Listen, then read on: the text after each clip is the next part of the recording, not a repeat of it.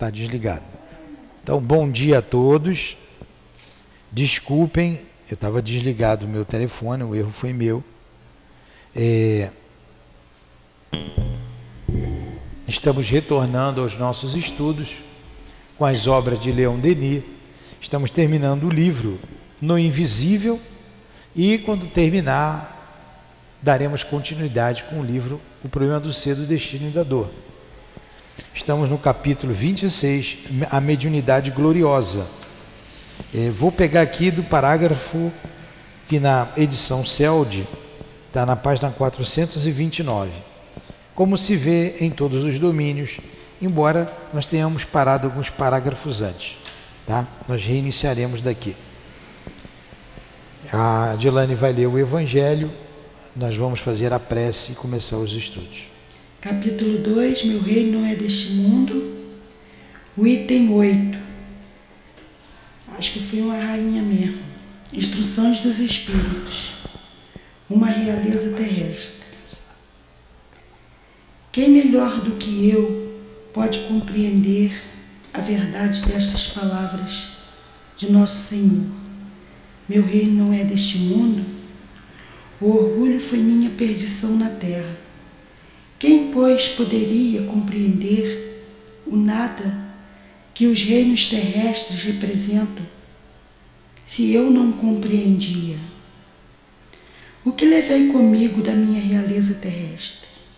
Nada, absolutamente nada. E como para tornar a lição mais terrível, a realeza não me seguiu até o túmulo. Rainha era eu entre os homens. Rainha eu acreditava entrar no reino dos céus. Que desilusão, que humilhação, quando em lugar de ser recebida como soberana, eu vi acima de mim, mais bem acima, homens que eu considerava insignificantes e que desprezava, porque não tinha sangue nobre.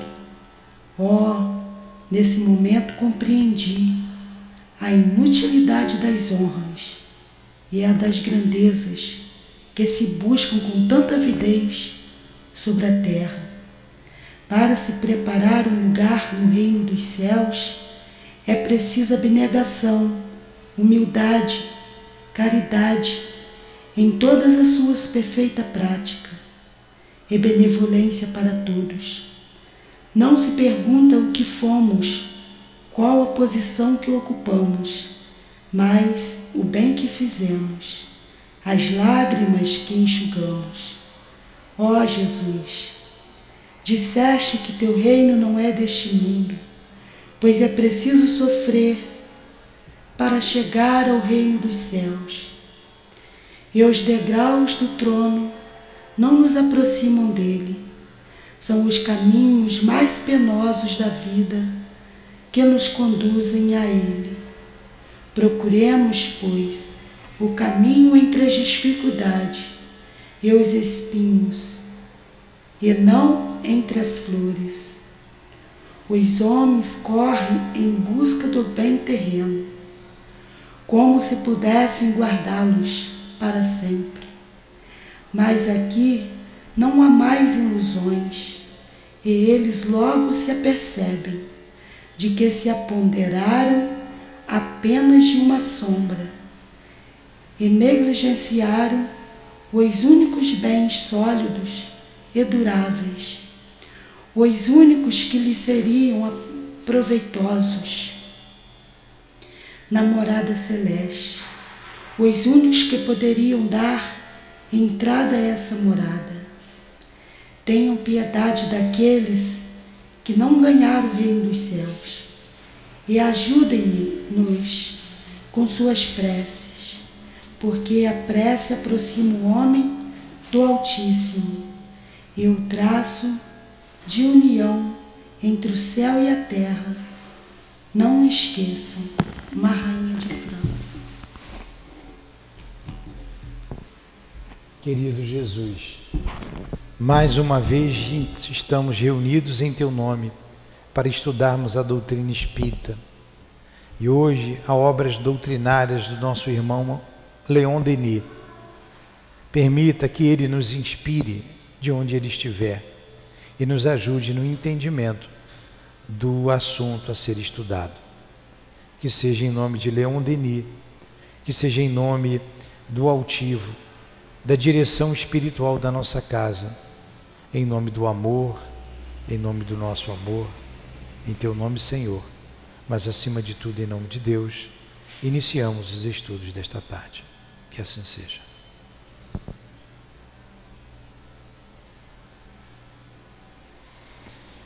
Então vamos lá. Vamos aqui para a página 429, para a gente pegar o assunto fechado aqui. Embora faltasse só um, um parágrafo, a gente parou aqui, né? Conhecemos suas sessões, não é? Senão vai ficar sem continuidade.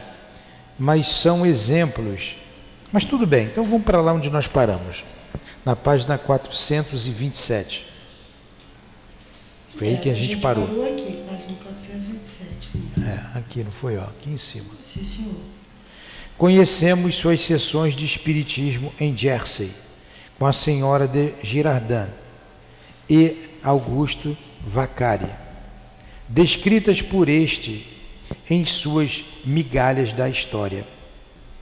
Os versos que endereçavam ao espírito Molière e aqueles terrivelmente irônicos que a sombra do sepulcro lhe dilatava, lhe ditava através dos pés de uma mesa. Lembram quando a gente estudou lá atrás que Vitor Hugo fez uma pergunta a, a, ao espírito através da mesa?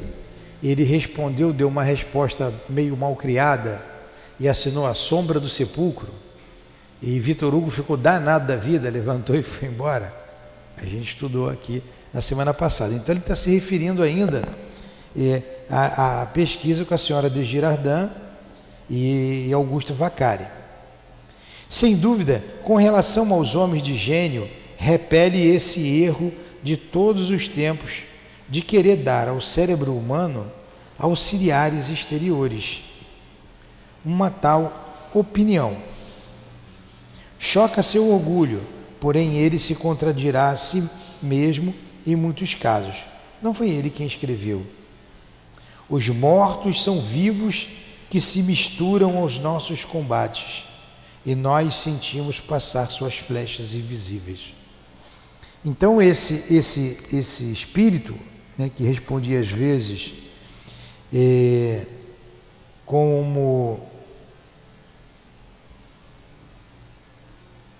sombra do sepulcro e, e olha que resposta que ele deu sobre os mortos.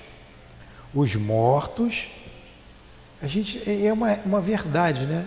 Os mortos são vivos os mortos são vivos que se misturam nossos combates. Quer dizer, se mistura na nossa vida, no dia a dia. Uma multidão de invisíveis nos cercam.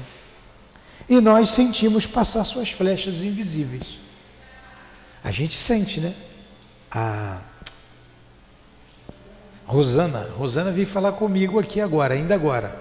Ela sentiu, sentiu uma flechada ela sentiu uma flechada. Aí ela me perguntou: o que, que foi isso? Eu não, tenho, eu não sei, não sou. O que, que foi isso? Já, já, isso já tem o quê? umas três semanas atrás, né? Pode ter sido. Certamente o mundo foi o mundo invisível. A Rosana tem uma mediunidade, é, é dotada de uma sensibilidade aguçada, de bastante sensibilidade, e se sentiu mal. Tivemos problemas da chuva, aquele temporal imenso, ficamos aqui até tarde, conversamos. Pode ter sido a vibração de alguém? Pode. Pode ter sido em função de toda aquela aquele, aquele problema do temporal, não pôde ter ido para casa, ficou aqui, pode ter sido algo físico? Pode, pode. Depois descansou, passou. Pode ter sido espiritual? Pode. Se foi espiritual, é uma dessas flechadas que ele está dizendo aqui. É, não é que a gente dê bobeira, a gente sente. A gente sente. Se você sair daqui e for ali no boteco da esquina ali do seu José do Caroço, e tá cheio de bebum lá, você vai sentir, vai ou não vai? Tá lá, aquela barraquinha ali para a rua, você não precisa entrar no boteco dele, você vai na barraquinha, você vê uns três ou quatro pinguços ali, você vai sentir a vibração deles, dos espíritos que estão ali, vai ou não vai? Ainda mais você, quer fazer um teste? Vai lá agora, no seu José do Caroço, você vai sentir. Então, porque os espíritos estão por toda parte. E a gente sente, é uma sociedade que se imiscui. No Evangelho, no, me presta o Evangelho, por favor, Dilane. Aqui no Evangelho, quando ele fala do Espiritismo, é no capítulo, acho que é o capítulo 2, aqui, item, deixa eu ver se é aqui. Não, é no capítulo 1, não é o capítulo 2. Capítulo 1, item 5. Olha a definição desse item 5. Aqui a gente passa a ler, ler muito rápido, não, não percebe as coisas. Olha aquele, o que Kardec diz aqui. O Espiritismo é a nova ciência que veio revelar aos homens, com provas irrecusáveis, a existência e a natureza do mundo espiritual e as suas relações com o mundo corporal. Ó, nós aqui estamos estudando isso. O Espiritismo, o Leon Denis está falando exatamente sobre isso a natureza dos espíritos, com as provas que a gente viu através das experiências que ele já relatou lá atrás, e a doutrina espírita é farta nesses, nessas experiências, a existência do mundo espiritual. Isso é um fato para a gente. Através das várias experiências mediúnicas, é um fato. E a sua relação conosco. Então, o Espiritismo estuda a existência do mundo espiritual e a relação do mundo espiritual com o mundo encarnado. Como Leon Denis diz, Denis diz como flechas a gente vai sentindo. Não é, não é interessante essa definição? Está aqui, logo no capítulo 1. Meu reino não é deste mundo, item 5, quando ele fala sobre o Espiritismo. Ele fala um pouquinho mais ainda interessante aqui. O Espiritismo nos mostra esse mundo não como algo sobrenatural, mas ao contrário, como uma das forças vivas e incessantes da natureza. Fala. Acho que tem que pagar o exame lá, senhor. Viva e incessante da natureza. É o que ele está falando aqui. É, o Espiritismo nos mostra esse mundo não como algo sobrenatural, mas ao contrário, como uma das forças vivas e incessantes da natureza. Então, são as flechas que a gente sente. Não precisa você estar desatento, você sente. Como você sente a chuva cair. Você sente. Nem tem sempre, ah, eu dei uma bobeira no meu pensamento, eu dei. Não, você percebe. Quem tem sensibilidade percebe. Aí a oração, a a, o isso tudo alivia essas dores. Né? A gente está sempre atento, estando vigilante, mesmo assim a gente sente. Tá? Aí Leon Denis está falando isso com outras palavras. Ele diz aqui, ó, Leon Denis não, o, o espírito, né? Lamourier. Os mortos são vivos que se misturam aos nossos combates. E nós sentimos passar suas flechas invisíveis. Combate são as nossas relações, é o dia a dia. Eles participam. O espírito para e fica assim às vezes. Ó. Vocês dois estão conversando. Aí você fala.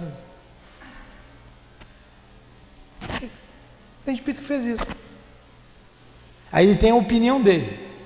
Aí ele chega para você e diz assim: ó, não, é assim, isso, isso, isso, isso. Aí você vai muitas vezes repete que o espírito soprou na sua cabeça. Eles participam.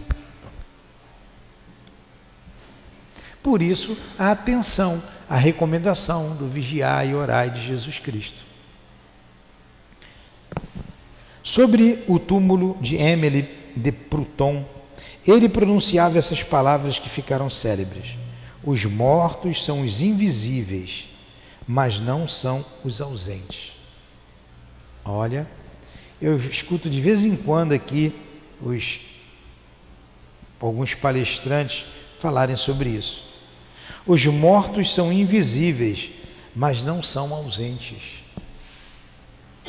É como um barco. Uma vez eu li no jornal, uma reportagem de jornal sobre a morte, tinha um, alguém escrevendo. Diz que o barco sai do, do porto, ou sai ali da areia. Vamos pegar na areia da praia ali, né? Que nem todo mundo foi num porto, né? O barco sai, vamos imaginar um barquinho à vela. Ele sai, ele vai. Vai ficando pequenininho, né? Depois ele some. A gente não vê, não é? Não significa que ele não esteja lá. Ele está lá. A gente que não vê. Assim são os espíritos. Não significam que eles não estão aqui. A gente que não vê.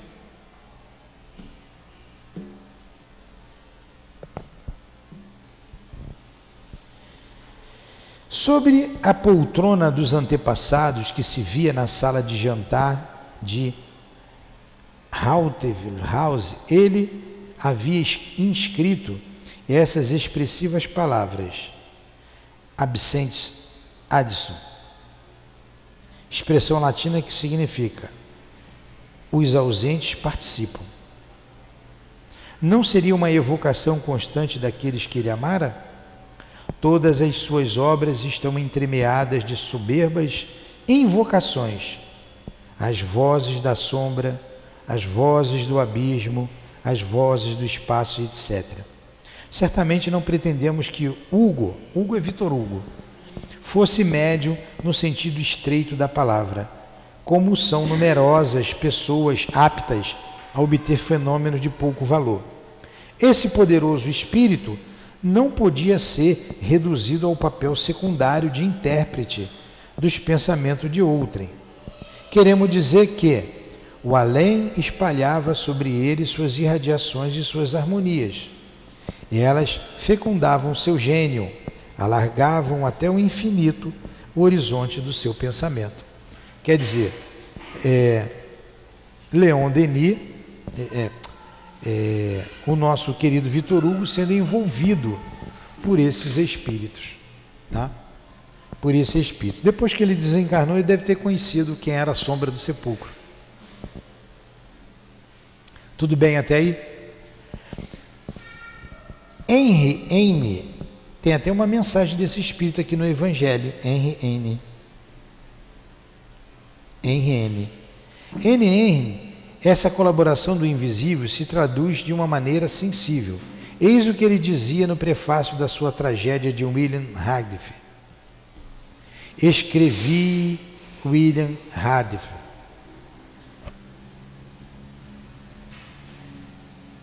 Em Berlim, sob as tilhas por ocasião dos últimos dias de 1821, enquanto o sol clareava com seus raios bastante tristes, os tetos cobertos de neve de árvores despojadas de suas folhas. Escrevia sem interrupção e sem fazer emendas. Enquanto escrevia, parecia-me que eu ouvia acima da minha cabeça como um ruído de bater de asas quando contei esse fato aos meus amigos, jovens poetas berlinenses, eles se olharam de uma forma singular e me declararam unanimemente que nunca havia notado nada de semelhante ao escrever. Então ele está falando aqui desses médiums né, que escrevem e não sabe que, que pensa que é da cabeça dele, envolvido por esses espíritos, como Vitor Hugo era envolvido. O que há de mais notável que essa tragédia é inteiramente espírita. O desenrolar da ação do seu desfecho atesta a influência recíproca do mundo terrestre e do mundo dos espíritos. É a influência do mundo dos espíritos nele. Ele foi escrevendo, como a gente disse aqui. O espírito, vocês duas estão conversando, o espírito está olhando, vai na cabeça de uma, vai na cabeça da outra, ele dá a sua ideia. Uma vez, eu já disse aqui, numa mesa mediúnica, o espírito estava lá numa família, lá no meio do seio de uma família, e o trabalho foi atendido, botaram lá o nome para ser atendido, foi atendido. E perguntado ao espírito o que, que ele estava fazendo lá, por que, que ele estava lá. Se ele tinha raiva daquelas pessoas, se ele gostava daquelas pessoas, o que, que ele, por que, que ele estava lá e, e como ele foi para lá. Ele disse: Não, não tem nada contra eles, não. Eu estava na rua, aí passei na porta, eu vi que eles estavam discutindo, e estavam discutindo sobre política. Eu gosto muito de política, comecei a ouvir. Aí me simpatizei por um dos antagonistas ali da discussão. Ele estava perdendo no, no embate, eu resolvi dar uma forcinha para ele. Entrou. E depois o assunto foi ser resolvido no centro espírita. Médio, né, distraído, discutindo que não devia, o espírito entrou. Aí você fala muitas vezes aquilo que não é teu, é da tua cabeça, ela vem na sua cabeça. Muita coisa brota, muita coisa vem. Por isso, nessa edição do CELD, essa tradução do CELD, ela é muito boa. Quando aquela pergunta, influenciam os espíritos em nossas vidas?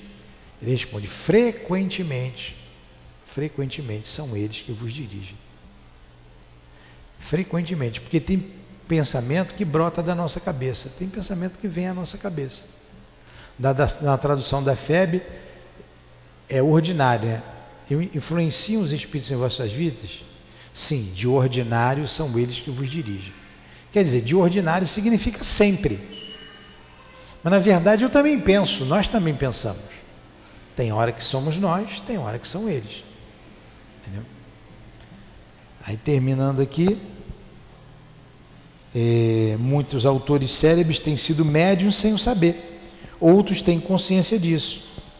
Paul Adams, um dos mais fecundos escritores do nosso tempo, confessou sem reticências. Fui um poderoso médio escrevente. A força que me inspirava tinha um tal poder físico que obrigava o lápis livre a subir o declive do papel, inclinado pela minha mão, apesar das leis da gravidade. Essa força via não somente no passado que eu ignorava, mas possuía a presciência do futuro. Suas predições eram surpreendentes pela sua realização visto que nada podia me fazer prevê-las. Olha aí. Ele, ele aqui, ele sabia. Muitos não sabem. Você sabe, tem aquela música do Almir Satri, né? Ando devagar, porque já tive pressa. Vocês conhecem a música, não vou cantar a música aqui. Ele disse que ele escreveu aquilo num papel, num guardanapo. Aí ele diz assim: Isso foi mediúnico, não fui eu que escrevi. Em três minutos ele escreveu aquilo ali. É uma música bonita, né? uma letra bonita. É. Então são médiums que são inspirados, ele disse que foi mediúnico, foi psicografia. Mas e as outras que não foi psicográfica, mas foi a intuição, a inspiração, que o espírito envolveu? Quantos? Nem todos possuem essa franqueza, a franqueza que esse autor disse. Não, eu peguei o lápis, o lápis foi escrito. Muitos dizem assim, fui eu que escrevi. Eu fiz uma coisa esses dias, numa, numa conversação, que eu achei tão legal. Falei assim, pô, mas que ideia genial. Mas eu não disse assim, que ideia genial que eu tive. Eu não disse isso. Assim, que ideia genial, que boa ideia. Isso não fui eu, eu fui inspirado. E eu fiquei admirado com aquilo, porque eu estava prestando atenção, eu não numa conversa eu não sabia o que dizer, como é, chegar ao assunto que eu queria abordar, e veio uma ideia. Veio uma ideia que deu certo. E eu fiquei feliz por isso.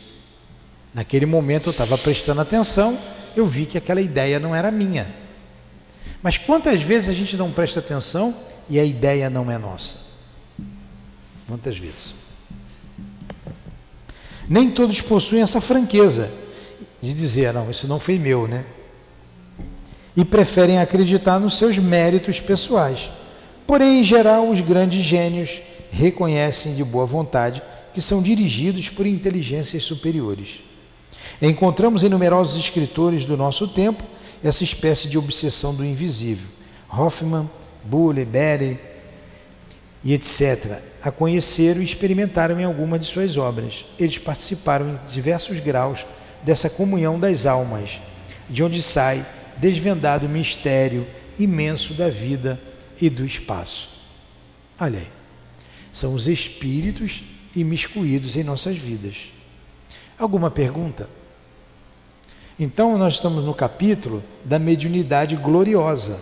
Então, são letras bonitas e que são poesias bonitas, músicas bonitas, que eles são inspirados. E muitos dizem sim, não fui eu. Outros acham, né? Que bom que eu sou. Então, é, para a gente não ter o orgulho, a vaidade, a gente tem que ter humildade. Não sou eu que escrevi. Se a gente quiser continuar tendo o apoio deles. Uma vez eu escrevi uma frase na escola que e eu não botei o nome, ó, todo mundo botava. Pediram lá no colégio, estudava lá no colégio Brigadeiro Newton Braga, lá na Ilha do Governador. Era um colégio grande, eram muitos alunos, muitos, eu não, não me lembro não, mas eram muitos, né? muitos alunos, centenas de alunos. Aí todo, toda semana, por um mês, por um mês, se repetia uma frase. Tinha uma frase lá. O aluno 01 lá da escola, da turma mais antiga, ia lá e falava. Aí pediram para fazer uma frase, acho que era a semana da aviação, o Santos Dumont, uma frase sobre Santos Dumont. Eu fui e escrevi uma frase. Escrevi, não botei meu nome. Escrevi. Para minha surpresa, a garota sobe lá e Sim, a frase que eu escrevi. Aí eu falei com o colega, foi o que escrevi ali. Você nada, não foi você não. Ninguém acreditou. Eu falei, mas fui eu que escrevi. Cadê teu nome? Eu falei, não, não botei nome. Quer dizer, não fui eu que escrevi, né? Eu tinha uns 13, 14, 14, 15 anos. Né? Eu falei assim, pô, legal, não fui eu. É, vem na nossa cabeça, a gente escreve, né? E alguém usa você para poder escrever. Vamos lá então. Vamos entrar um outro conjunto aqui de pensamentos. Como se vê em todos os domínios da arte e do pensamento, os céus vivificam a terra. Os grandes músicos, os príncipes da harmonia, parecem ter estado mais diretamente ainda sob a influência da mediunidade, não apenas a precocidade de alguns de Mozart, por exemplo, atesta o princípio das reencarnações, mas há também na vida dos compositores célebres fenômenos absolutamente mediúnicos que seria muito longo relatar aqui. Sua história é conhecida. Vimos mais acima que Mozart e Beethoven testemunharam influências extraterrenas que inspiraram seu gênio. Poderíamos dizer o mesmo de Heine, Gluck. Chopin tinha visões que às vezes o aterravam. Suas mais belas composições, sua marcha fúnebre, seus noturnos, foram escritos numa escuridão completa. Toda a obra de Wagner repousa sobre o fundo de espiritualidade, isto é, expresso tão bela em letras do tal quanto em todas as suas próprias músicas. Todo médium inspirado, né? Todos médiums inspirados. Os homens ilustres têm sido, em sua maioria, médiums audientes. Foi ao despertar, na maioria. Nixon, por favor, pega aqui com a Dilane. Vou dar ele. Os homens ilustres têm sido, em sua maioria, médios audientes. Foi ao despertar da maioria das vezes que compuseram suas obras. Dante chamava, Dante chamava a manhã de hora divina, porque é nela que se expressam as inspirações da noite. Haveria belas coisas a dizer sobre as revelações noturnas feitas ao seu gênio, ao gênio. Os antigos conheciam o mistério dessa iniciação. Eles diziam: o dia dos homens, a noite, pertence aos deuses. Durante o sono, as almas superiores retornam para as esferas sublimes mergulham nas irradiações do pensamento divino, num oceano de sonoridade e de vibrações harmoniosas. Aí descobre os princípios e as causas da sinfonia eterna. Francisco de Assis e Nicolau Talentino foram mergulhados no êxtase por terem ouvido o eco longínquo, algumas notas perdidas dos concertos celestes, isso é, da orquestra infinita dos mundos. Olha só, ele esse pedaço, ele está dizendo que as almas elevadas Durante o sono, elas vão a esses mundos elevados. Mas nós também vamos. Nós sempre vamos para o mundo espiritual. Daí a gente precisa ter calma para quando a gente vai resolver alguns problemas. Por exemplo, um problema material. Vou mudar. Vou, vou comprar uma casa. Vou vender a minha casa. É uma coisa importante na nossa vida. Você vender um imóvel que você tem, você só tem esse imóvel, você vai comprar. Espera, dorme, pensa, pede inspiração, pede ajuda para você tomar a decisão. Muitas decisões é, devem ser tomadas depois de uma noite de sono, depois de duas noites de sono. Muitas coisas se concretizam no mundo espiritual, coisas materiais mesmo, que a gente precisa realizar, é, se concretizam aqui, se concretizam no mundo espiritual. Lá a gente traça os planos, depois a gente materializa aqui.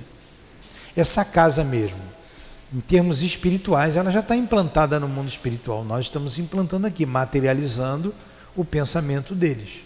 Mas quando a gente deseja alguma coisa, a gente pede ajuda, não tem problema pedir ajuda dos espíritos, mesmo para a vida material. Os espíritos não querem que a gente se prejudique. Quem ama a gente não quer que a gente bata com o carro, não quer que a gente tenha problemas desnecessários. A gente pode pedir e eles vão nos ajudar.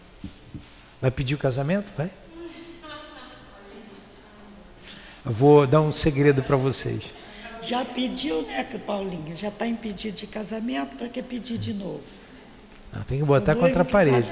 Quem é que é? Santo Antônio, o, o santo casamenteiro, né? Mas olha só, o que, que acontece? Vou ensinar uma coisa para vocês. Só tem mulher aí sentada aqui, né? Santo Antônio recebe um monte de pedido. Tudo quanto é mulher pede Santo Antônio para casar, quem quer casar, né? Mas é, Santo Inácio, por exemplo, nem lembram dele. Nem lembram dele. Ele está vazio de pedido. Diz um outro santo aí que ninguém, que ninguém pede, um santo aí.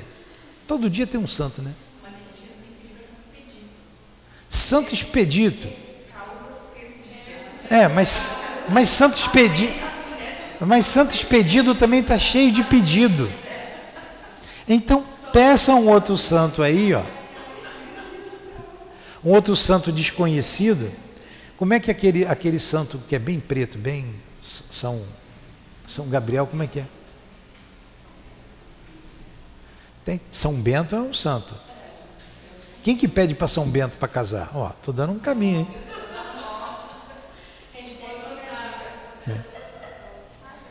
Então vamos lá.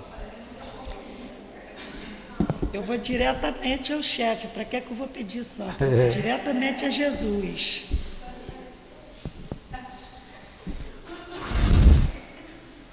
Aí ele vai falando aqui de Mozart, desses espíritos todos, né?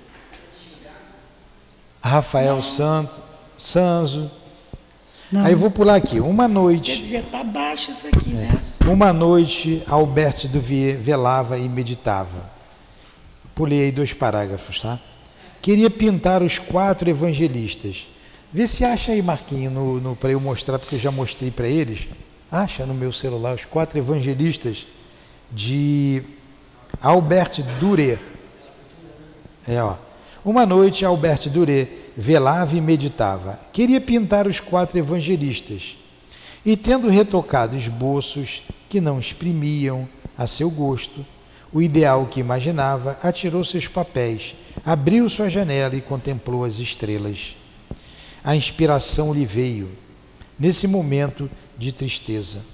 Invocou seus modelos espirituais. A lua brilhava sobre os monumentos e nas agulhas das catedrais de Nuremberg. Ele disse: Permitistes a homens transformar aqui destroços de pedra,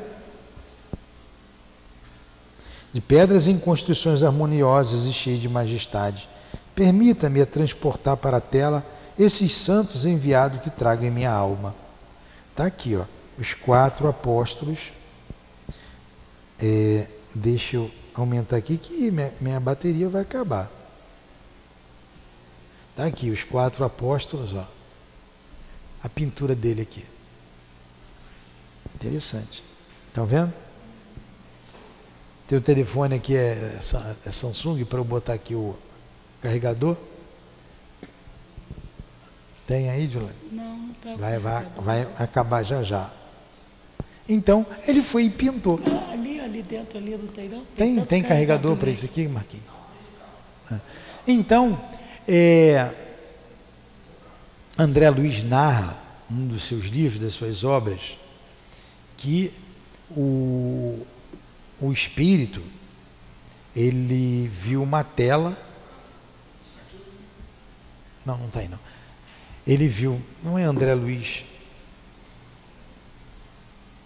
ou é a Dona Ivone? Hã? A pintura. No nosso lar, é no nosso lar. A pintura está lá no quadro e o, a, a, o espírito diz assim: Poxa, isso aqui é a cópia da terra, muito bonito. É a cópia do que tem lá na terra. Fala o nome do autor. E o guia disse: Não, não. Esse aqui é a cópia da cópia. O original está em outro lugar mais elevado. A terra é a cópia da cópia. Olha aí, a inspiração né, do artista, ele vai lá, ele vê, os espíritos ajudam. Ele tem um dom. A mim pode inspirar à vontade, porque eu não sei desenhar. Não sei desenhar. Mas outro que traz né, a, a, a faculdade.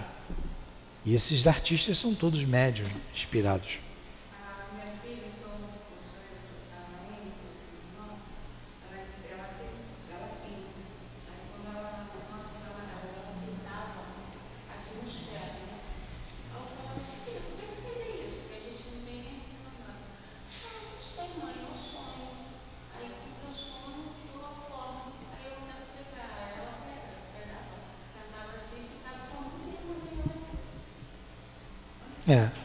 É isso aí. Durante o sono. Vamos passar aqui para o poder da cura, o poder de curar. Esse poder de curar aqui é, é o último capítulo. Não, ainda tem mais um. O poder de curar, a mediunidade gloriosa com a cura. É, o poder de curar pelo olhar, pelo toque, pela imposição das mãos, é também uma das formas pelas quais a ação espiritual se exerce sobre o mundo. Eu lembro sempre do altivo repetindo isso daqui. O poder de curar pelo olhar. Jesus, Jesus olhar, curava pelo olhar, pelo toque, pela imposição das mãos. É a ação dos espíritos. Nós também podemos fazer isso. Quantas vezes por telefone acontece que alivia o outro? Né? Por telefone mesmo. Então, o poder de curar pelo olhar, pelo toque, pela imposição das mãos é também uma das formas pelas quais a ação espiritual se exerce sobre o mundo. Deus, fonte de vida, é o princípio da saúde física, como é o da perfeição moral e da suprema beleza.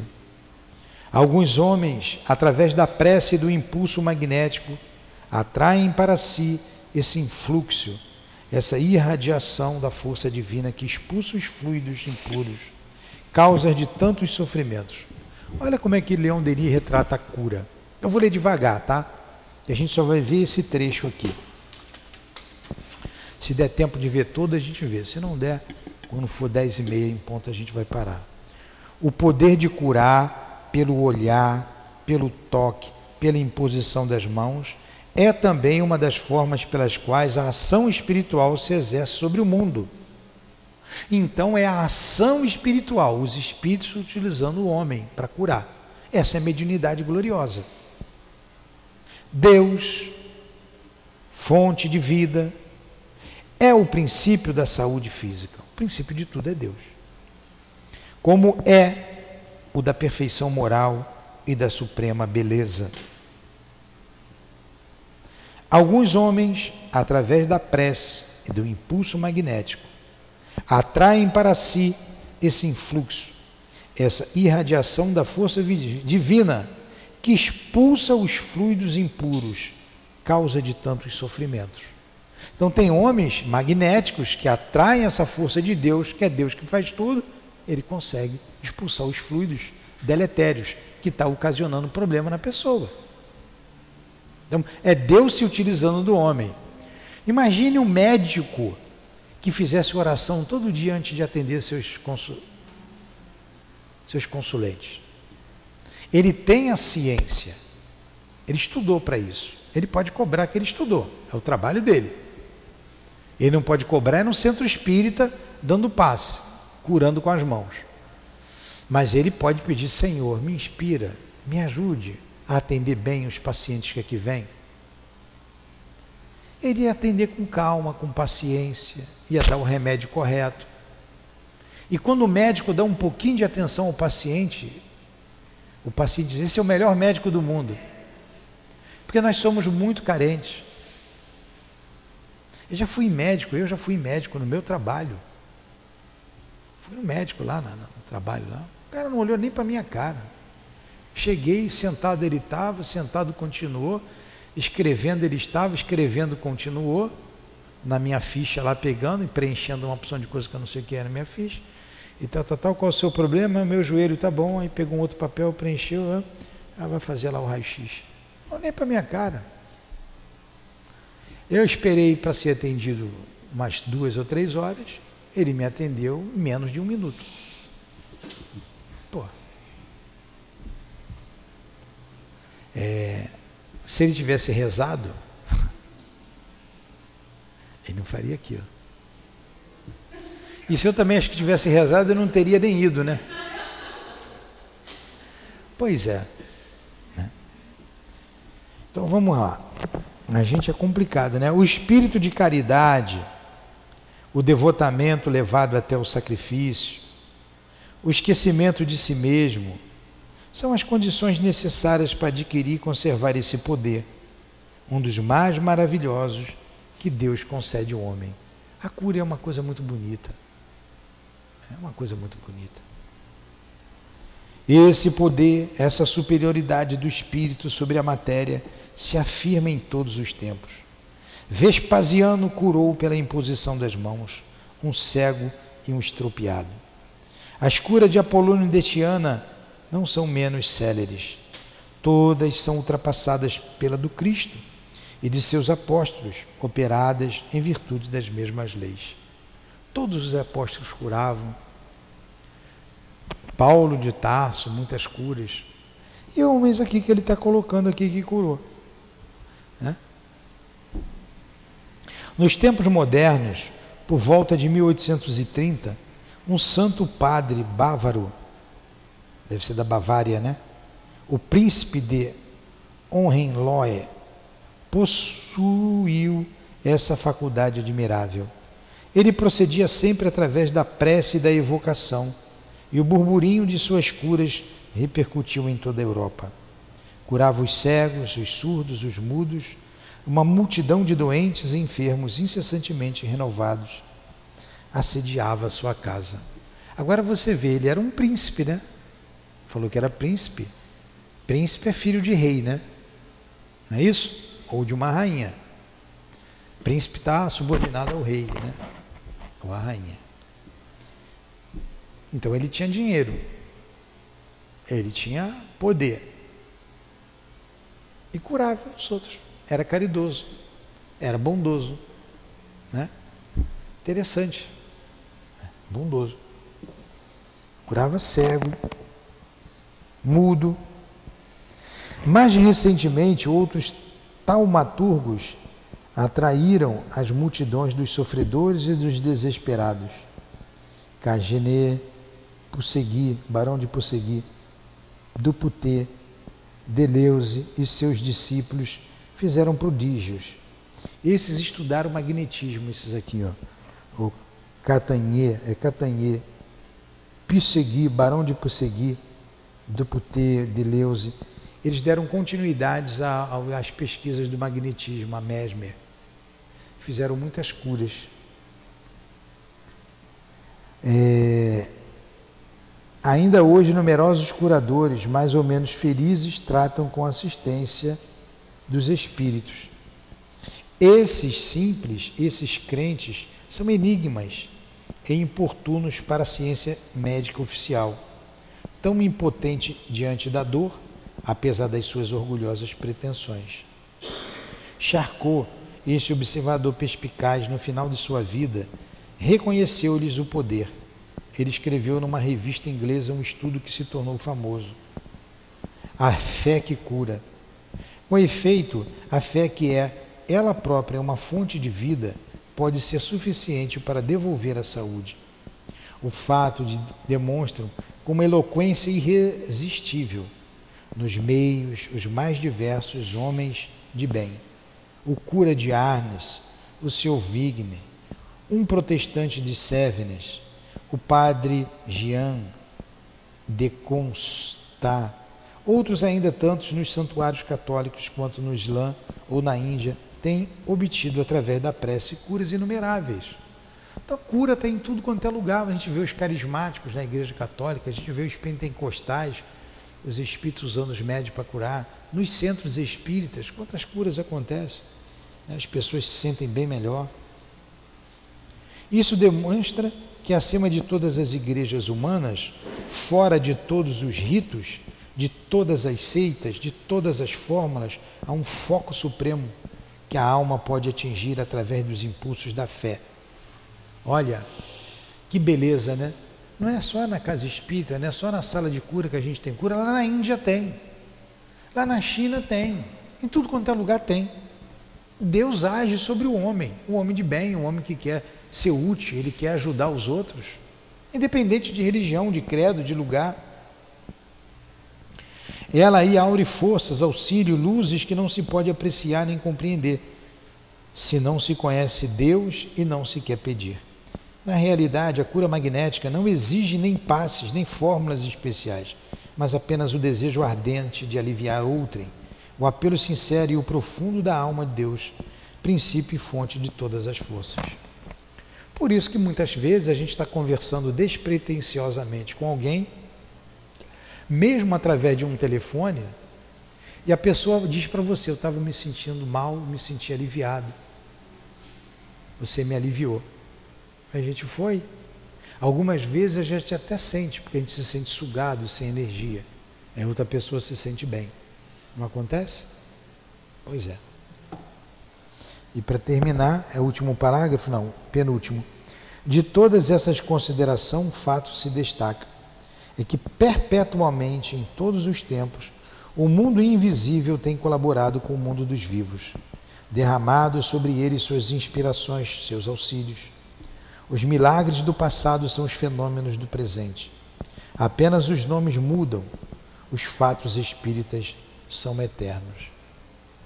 Assim tudo se explica, se esclarece, se compreende sobre o imenso quadro do passado. O pensador se inclina e com a tocha do novo espiritualismo à mão. E sob essa luz, na profundidade dos séculos, a poeira dos destroços da história brilha ao seu olhar como centelhas douradas. Vamos parar por aqui? As curas, né? Isso aqui é a mediunidade gloriosa. Creio que semana que vem, não, acho que mais uma ou duas aulas. que hora? 10 horas, né? A gente termina. Só tem hoje, hora. Hoje é dia. Segunda-feira. 9, não é isso? 10. 10. Vamos fazer a nossa prece, agradecer a Leon Denis. Então a gente viu aqui a mediunidade através da inspiração aos, nos escritores, a mediunidade através dos oradores, a mediunidade através da cura, né? ao envolvimento do mundo espiritual agindo sobre os homens de boa vontade. Vocês estão cansados, né? Não? Então vamos continuar, vamos até. Né? Vamos fazer a nossa prece.